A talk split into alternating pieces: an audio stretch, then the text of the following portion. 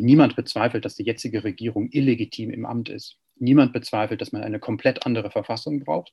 Und niemand bezweifelt in Thailand, dass der Staat seine Leute drangsaliert.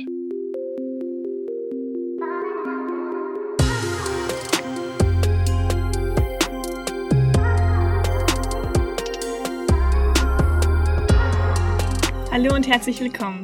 Wir sind Juliane, Kim und Leonie. Wir studieren Journalistik und strategische Kommunikation an der Uni Passau und sind im Rahmen eines Rechercheprojekts auf die Milk Tea Alliance gestoßen. Das ist eine Online-Solidaritätsbewegung, bei der sich AktivistInnen aus verschiedenen südostasiatischen Ländern in den sozialen Medien unter dem Hashtag Milk Tea Alliance gegenseitig unterstützen. Die meisten AktivistInnen, die diesen Hashtag benutzen, kommen aus Thailand, Hongkong, Taiwan und Myanmar. In diesen Ländern ist Milk Tea ein beliebtes Getränk und ist deshalb zu einem Symbol für die gegenseitige Solidarität geworden. Im Prinzip ist die Milk Tea Alliance also ein Hashtag. Ein Hashtag, den alle Menschen benutzen, die sich mit ihm verbunden fühlen. Egal ob das der Aufständische gegen das Militär in Myanmar oder die protestierende Studentin aus Thailand ist. In unserem Podcast wollen wir also über den Hashtag hinausgehen und von den lokalen Bewegungen in Südostasien berichten. Wir wollen Geschichten erzählen und das mit Hilfe von Expertinnen und vor allem mit den Menschen, die hautnah dabei sind. Das ist unser Podcast Hashtag Milk Tea Stories. Heute spricht Leonie mit Professor Dr. Schaffer von der Uni Passau. Hallo Professor Schaffer. Hallo, hallo Frau Gio. Sie haben die Milk Tea Alliance in den letzten Monaten erforscht und dieses Sommersemester an der Uni Passau ein Seminar zu dem Thema geleitet. Wie sind Sie dazu gekommen und womit haben Sie sich davor beschäftigt?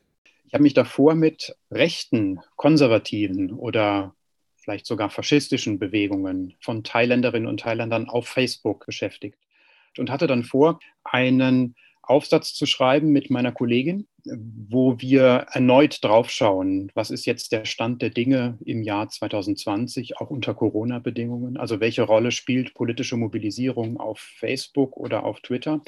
Und ähm, da bin ich dann tatsächlich auf dieses Phänomen gestoßen, was komplett anders ist, also komplett anders gelagert. Also da, das sind jetzt nicht mehr radikale sogenannte Gelbhemden auf Facebook, die die Diskurshoheit haben in den sozialen Medien, sondern es war diese seltsame Milk Tea Alliance, die aufschien. Es waren junge Leute, eine ganz andere Art von Debatte, eine ganz andere Art von witzigen Kommentaren, die ausgetauscht wurden.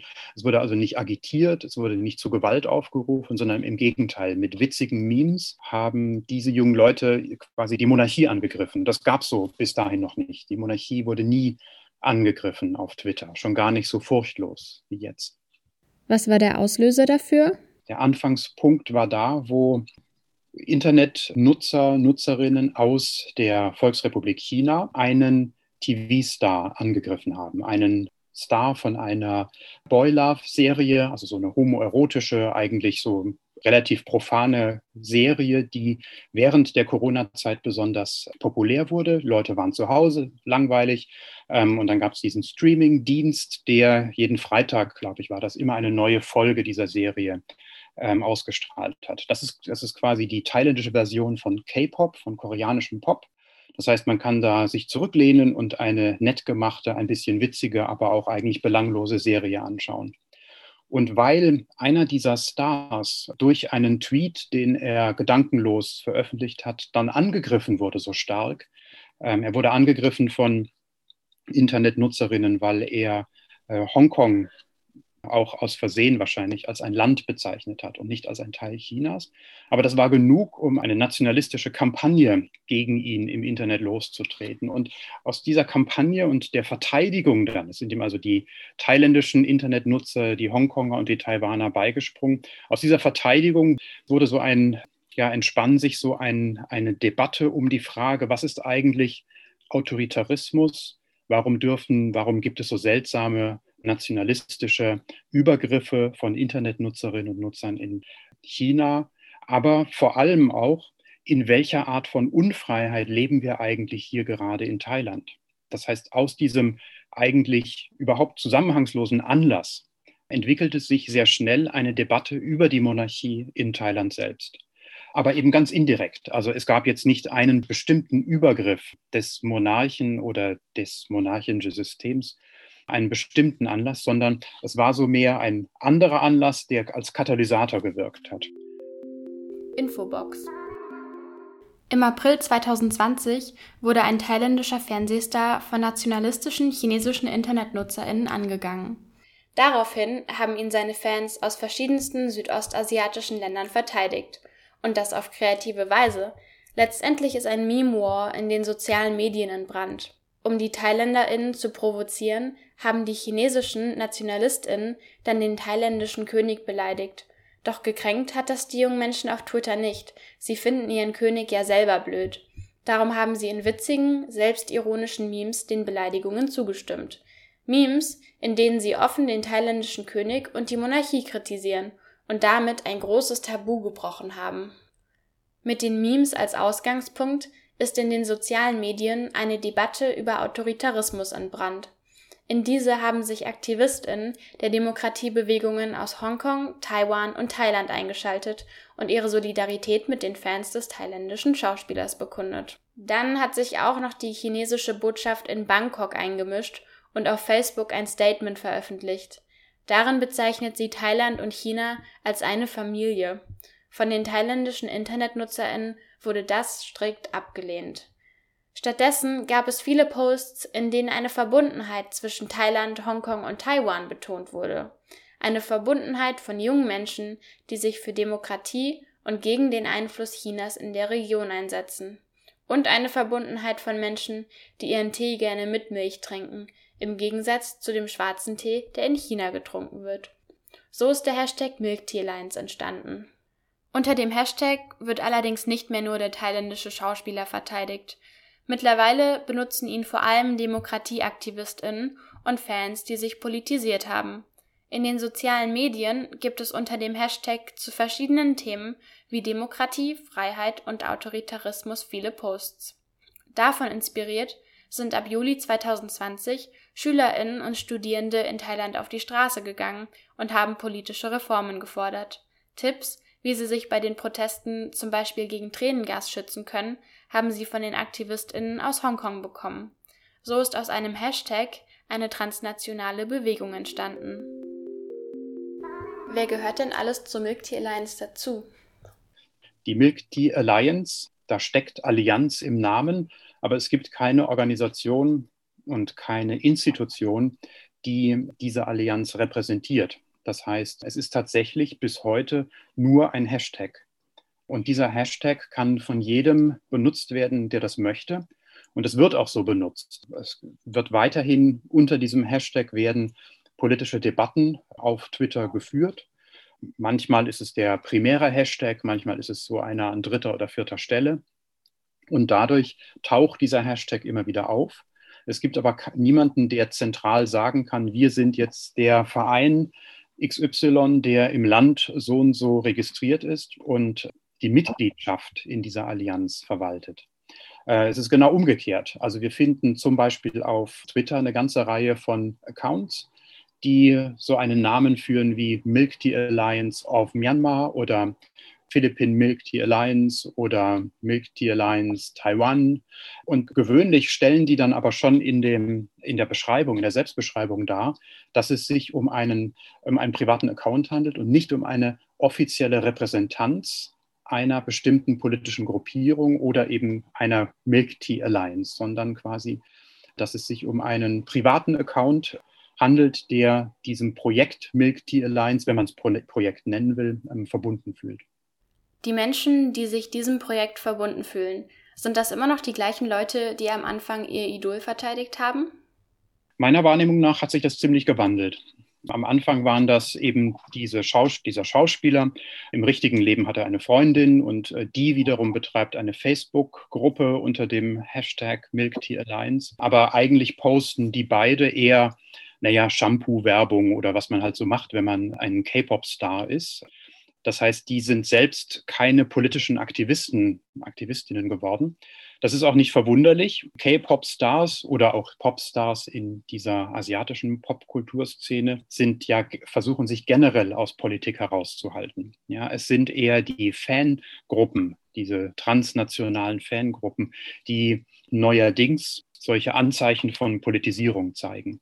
In Thailand und jetzt dann in dieser Milk Tea Alliance sehen wir, dass ja, es gibt also eine Reihe von, es gibt große, gut organisierte Fan, Fandoms, Fangruppen, die alles Mögliche machen, um ihre Fans quasi in den Bewertungen ähm, und im, im Trending nach oben zu bringen und andere nach unten zu bringen. Aber dass das irgendwas mit Politik zu tun haben könnte oder zu tun bekommen könnte, das war bisher nicht beobachtet worden. Das ist aber jetzt ganz stark der Fall. Das heißt, die Politisierung von diesen Leuten ist eines dieser interessanten Elemente, die wir jetzt gerade beobachten. Infobox. Der Hashtag Milk Alliance wird vor allem von Menschen in Thailand, Hongkong, Taiwan und seit dem Putsch in Myanmar auch dort verwendet. In Thailand protestieren die Menschen für eine neue Verfassung und gegen die Einschüchterung durch den Staat. In Hongkong haben sie gegen die Einmischung Chinas demonstriert und in Taiwan geht es um die Souveränität von China. In Myanmar gab es im Februar 2021 einen Militärputsch und seitdem protestieren die Menschen dort wieder für Demokratie. Unterstützung kommt von anderen südostasiatischen AktivistInnen über den Hashtag Milktea Alliance. Wer sind denn überhaupt die AktivistInnen? Wer macht mit bei den Protesten? Wenn man jetzt von den einzelnen Demokratiebewegungen spricht, zum Beispiel jetzt der Frage, wer steht eigentlich hinter der in Thailand und was passiert gerade in Myanmar, da kann man schon sagen, dass das sehr unterschiedliche Demokratiebewegungen sind. Ja, also die Demokratiebewegung in Thailand ist tatsächlich deutlich geprägt durch Schülerinnen, Schüler und Studierende und auch im städtischen Bereich. Diese jungen Leute, die ausgehend von so einer, ja, von so einer gefühlten Gemeinsamkeit über Popkultur und, und aber auch eine gewisse Aussichtslosigkeit, dass sie nach ihrem Studium wahrscheinlich keine guten Arbeitsplätze bekommen werden. Das ist eine ganz andere soziale Basis. Und man muss sagen, die Studierenden haben zwar enorm viel geleistet durch die Größe und die auch Aufmerksamkeit, die sie erreicht haben. Aber was sie nicht erreicht haben, war eine systematische Ausweitung ihrer Proteste in andere gesellschaftliche Sektoren. Also drei Forderungen der Studierenden waren, die im Juli 2020 artikuliert wurden. Diese drei Forderungen eben Auflösung der Regierung, Stopp der Einschüchterungen durch die, durch die Sicherheitskräfte und eine Neufassung der Verfassung. Diese drei Forderungen waren fast genereller Konsens in Thailand. Also niemand bezweifelt, dass die jetzige Regierung illegitim im Amt ist. Niemand bezweifelt, dass man eine komplett andere Verfassung braucht. Und niemand bezweifelt in Thailand, dass der Staat ähm, seine Leute drangsaliert. Also, dass das aufhören muss, ist ganz klar. Und auf dieser hohen äh, Zustimmungsrate konnten auch die Studierenden agieren. Wie ist das in Myanmar? Dort haben wir es mit einer generellen Erhebung im ganzen Land zu tun. Da sind alle Bevölkerungsschichten unterschiedlichster Art, unterschiedliche Berufsgruppen sind beteiligt. Und zwar ganz nachhaltig seit sehr langer Zeit und durchgehend. In Hongkong sagt man, dass die Proteste zum Teil auch einen so hohen Anteil der Stadtbevölkerung mobilisieren konnten, dass es die unterschiedlichen Beobachter sehr erstaunt hat. Also auch die Ablehnung des Sicherheitsgesetzes zum Beispiel, die Ablehnung oder die, die systematische Erosion dieses Kompromisses von ein Land, zwei Systeme, also was durch die Politik der Volksrepublik China gegenüber Hongkong, was quasi vorangetrieben wird, diese Erosion. Die Ablehnung genau dieser zunehmenden Eingriffe scheint in Hongkong sehr, sehr stark mobilisiert zu haben und sowohl Geschäftswelt, junge Leute, Studierende, aber eben auch ältere Hongkonger, Hongkongerinnen waren damit dabei. In Taiwan sind wir ja nicht in einer Diktatur und die Menschen demonstrieren nicht gegen ihre eigene Regierung, sondern sie demonstrieren gegen eine Regierung, die aber im Moment gar nicht auf sie zugreift. Das heißt, das ist nochmal eine ganz andere Situation. In Taiwan geht es ja um die Souveränitätsfrage. Es gibt dort auch einzelne thailändische Studierende, aber auf Taiwan geht es ja um die Frage, inwieweit das taiwanesische politische System eigenständig als ein eigenständiger Ausdruck eines souveränen Staates agieren kann. Ja, und die Ein-China-Politik sagt, das ist nur eine abtrünnige Provinz, deren System toleriert wird. Und die Taiwaner sagen mehr und mehr, dass sie sich wie ein eigenes Land, wie ein eigenes souveränes Land fühlen und auch als solches behandelt werden wollen weltweit. Und die Zustimmungsrate für die jetzige Regierungschefin Tsai Ing-wen, die seit 2016 im Amt ist, das zeigt, dass der, der Wunsch nach Eigenständigkeit und nach einem eigenen politischen System und nach einem eigenen Staat äh, sehr stark ist. Okay, das bedeutet also, dass in jeder Region ein bisschen ein anderer Kampf geführt wird und die verschiedenen Demokratiebewegungen eigenständig protestieren. Solidarität und Unterstützung kommt aber von der Milk Tea Alliance und das gibt den Menschen Kraft und Hoffnung. Es gibt aber auch konkrete Aktionen, die durch die Milk Tea Alliance initiiert wurden. Welche sind das denn? Also es gab eine Zeit lang ganz direkte Unterstützungen durch Demonstrationen auf den Straßen, also zum, zum Jahrestag der Niederschlagung des Aufstandes des himmlischen Friedens haben äh, Demokratieaktivisten in Thailand kleine Kekse gebacken mit Milchteegeschmack und sie in einem Bauchladen vor der chinesischen Botschaft in Bangkok verteilt. Ja, und da war quasi imprägniert in diese Kekse war das ähm, Tor des himmlischen Friedens und dieser Tankman, also dieses ikonische Bild, dass da ein Mann sich mit seinen Einkaufstaschen vor einen Panzer stellt, der gerade in Richtung des Platzes des himmlischen Friedens fahren will, als erster Panzer einer ganzen Kolonne. Also ein Akt der Verzweiflung, der zu einem symbolhaften Bild geworden ist für den Aufstand damals und für den Widerstand, für den Verzweifelten. Ja, und damit, das ist verboten, dieses Bild. Ja, all das ist natürlich höchst zensiert innerhalb Chinas und dass das aber dann in so Keksform vor der Botschaft verteilt wird und abgelichtet wird und Fotos davon auf Facebook sich verteilen und eben angehängt an den Hashtag auch über Twitter. Das sind so Aktionen on the ground zur gegenseitigen Unterstützung und Ausdruck der Solidarität. Das sind jetzt aber Dinge, die es, also die einfach naheliegend sind, die einfach Demokratiebewegungen halt so machen. Ne? Natürlich sehr mutig, ja, weil man in einem autoritären Kontext sich bewegt, aber das ist jetzt nichts Neues. Ganz neu war hingegen, dass äh, als der Putsch in Myanmar durchgeführt wurde, dass thailändische Aktivistinnen und Aktivisten in Thailand die myanmarischen Hashtags getweetet haben. Und zwar, um sie weltweit in der Aufmerksamkeitshierarchie nach oben zu bringen.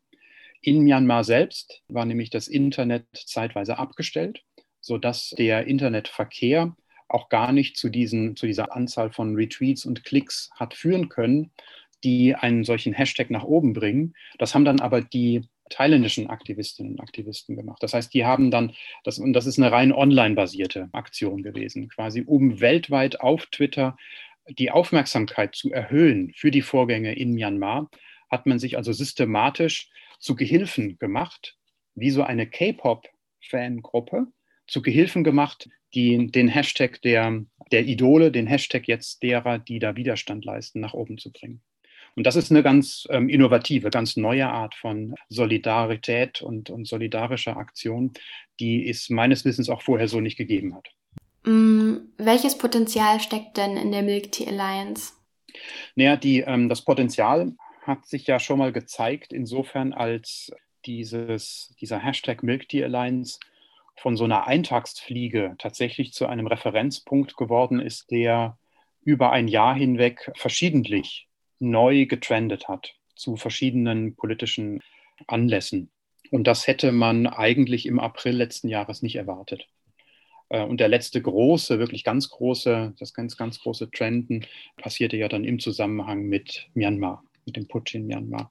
Also, dass das zu so einem Referenzpunkt wird, hat niemand erwartet. Und von daher ist das ein, scheint sich da ein deutliches Potenzial zu verbergen. Oder man kann daran ablesen, dass die, diese Generation von popkulturell bewanderten jungen Leuten eben doch nicht so unpolitisch ist, wie man immer dachte. Da sind wir ja auf verschiedenen Ebenen überrascht, also sowohl von TikTok-Usern als auch von Twitter-Usern und K-Pop-Fangruppen.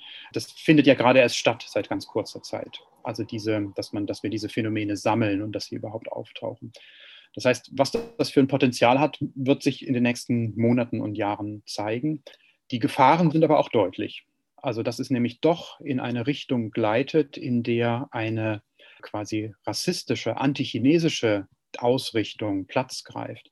Das sieht man eigentlich schon jetzt. Also, dass relativ bald nach dem Putsch ähm, auch einzelne Akteure versucht haben, China die unmittelbare Schuld für diesen Putsch in Myanmar unterzuschieben. Das ist nicht belegt, sondern das sind dann eher so, naja, hetzerische und zum Teil auch irgendwie rassistische Tweets gewesen, die wir gesehen haben unter Milk Tea Alliance. Ja, also man sieht man ein Bild von Soldaten und einer wird eingekreist und das heißt, guckt mal, der hat so eine helle Hautfarbe, das ist doch jemand aus China. Das verbreitete sich dann sehr schnell. Also solche Sachen gab es auch und das ist eine deutliche Gefahr, also dass diese angelegte Tendenz, das jetzt als plump antichinesischen Mobilisierungsslogan zu nehmen, dass das in diese Richtung driftet. Das könnte durchaus passieren. Wir sehen es ja jetzt allgemein weltweit, ne, dass also eine antichinesische Handlung als antichinesische Handlung sich artikuliert und eben nicht als Haltung gegen Autoritarismus oder gegen bestimmte abstraktere, strukturelle Forderungen oder Fehler im System. So, dann sind wir jetzt am Ende unseres Interviews angelangt. Vielen Dank fürs Mitmachen. Ja, sehr gerne. Das war Professor Dr. Schaffer. Mit seiner Hilfe haben wir jetzt verstanden, wie aus einem einzelnen Hashtag eine transnationale Solidaritätsbewegung geworden ist. Doch was genau passiert in den einzelnen Regionen? Was treibt die Aktivistinnen an und welche Geschichten haben sie zu erzählen? Auf diese Fragen wollen wir mit unserem Podcast Antworten finden. Nächstes Mal spricht Juliane mit einer Aktivistin aus Thailand. Wir freuen uns, wenn ihr wieder mit dabei seid.